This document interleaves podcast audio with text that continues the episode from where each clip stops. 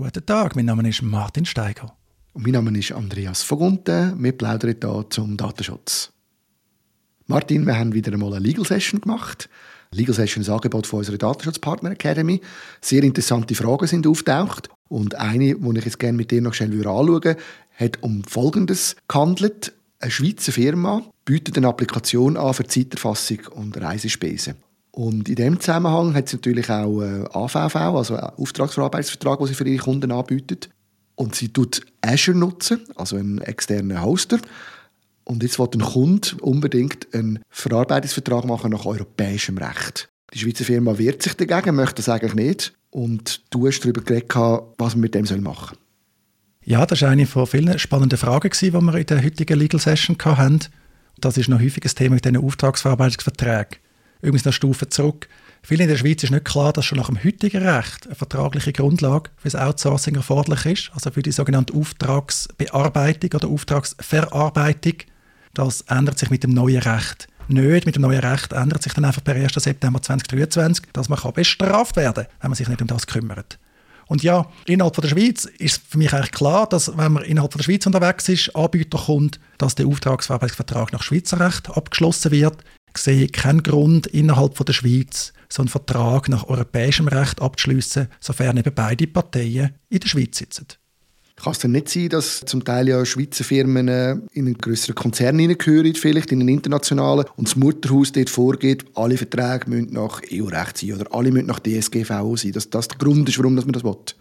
Das kann es natürlich geben, das kann ein berechtigtes Anliegen sein, muss man dann aber besprechen. Und es gibt eben eine andere Lösung wenn man sagt, wir wollen DSGVO einhalten, weil wir entsprechenden Datenaustausch im Konzern haben oder wir haben Kundinnen und Kunden im Ausland, wir sind zwar in der Schweiz, aber wir haben die Kunden, wir müssen also teilweise DSGVO einhalten. Dann ist die sinnvolle Lösung nicht, dass man den Vertrag innerhalb von der Schweiz auch nach DSGVO und sonstigem europäischem Recht abschließt, sondern gewährleistet, dass die Anforderungen von dem ausländischen Recht eingehalten werden.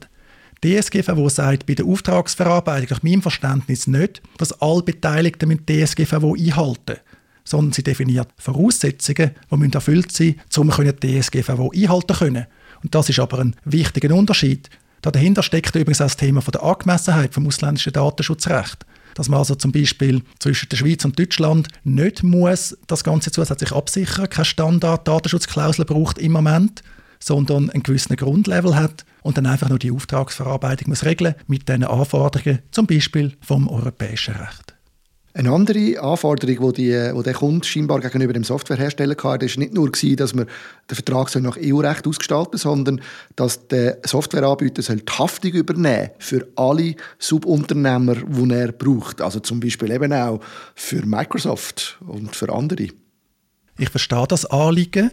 Man sagt halt, hey, du bist ein Anbieter, du willst Sachen nicht selber machen, du kannst Sachen nicht selber machen, du hast es outgesourced. Du hast dich entschieden, einen anderen Dienstleister zu nutzen. Da jetzt vielleicht Microsoft, typischerweise ja dann für die Schweiz mit Vertragspartner in Irland. Und sagt man, kommt, du hast die Auswahl getroffen, hoffentlich sorgfältig, du kümmerst dich um den Datenschutz, dann du bitte auch dafür haften.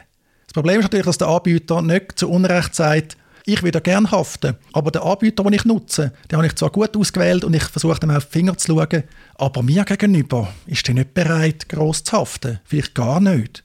Und darum kann ich dir das, lieber Kunde, auch nicht versprechen, sonst bin ich in einem Sandwich, das für mich sehr teuer letztlich existenzbedrohend werden kann das ist ja eines der grossen Probleme mit diesen Subcontractors. Oder? Egal, was wir, wo wir hergehen, wo wir anschauen, immer haben wir das Problem, dass wenn wir irgendeine Lösung nutzen, sei das aus der Schweiz oder aus dem europäischen Raum, dass dann dahinter nachher noch Haufen andere Anbieter, Drittanbieter stecken und irgendwann landet man dann auch bei den Grossen und irgendwo in Amerika und eigentlich, wenn ich dich richtig verstehe, haftet im Schluss eigentlich niemand so wirklich, wenn etwas passiert.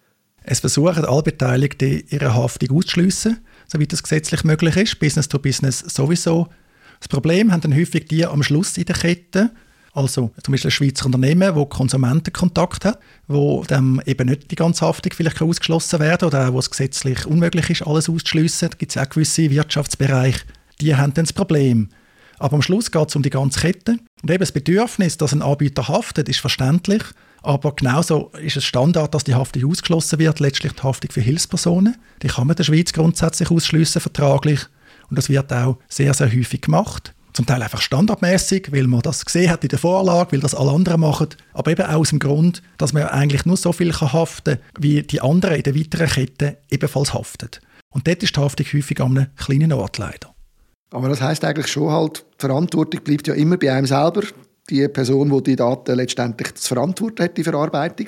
Und man geht halt einfach immer ein gewisses Risiko ein. Man kann es einfach nicht ändern. Am Schluss ist man in einem bestimmten Risiko ausgesetzt, dass es irgendjemand in der Kette vielleicht einen Fehler macht und man aber eigentlich am Schluss, der, der den Auftrag ursprünglich gegeben muss den Kopf herhalten dafür.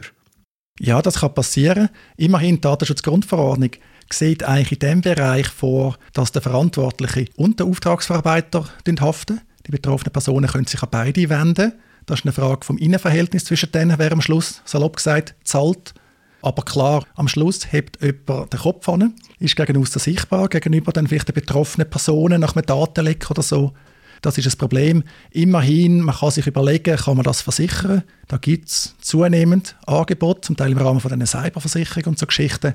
Aber es ist tatsächlich schwierig und darum ist eben eine seriöse Auswahl den Outsourcing-Dienstleister sinnvoll.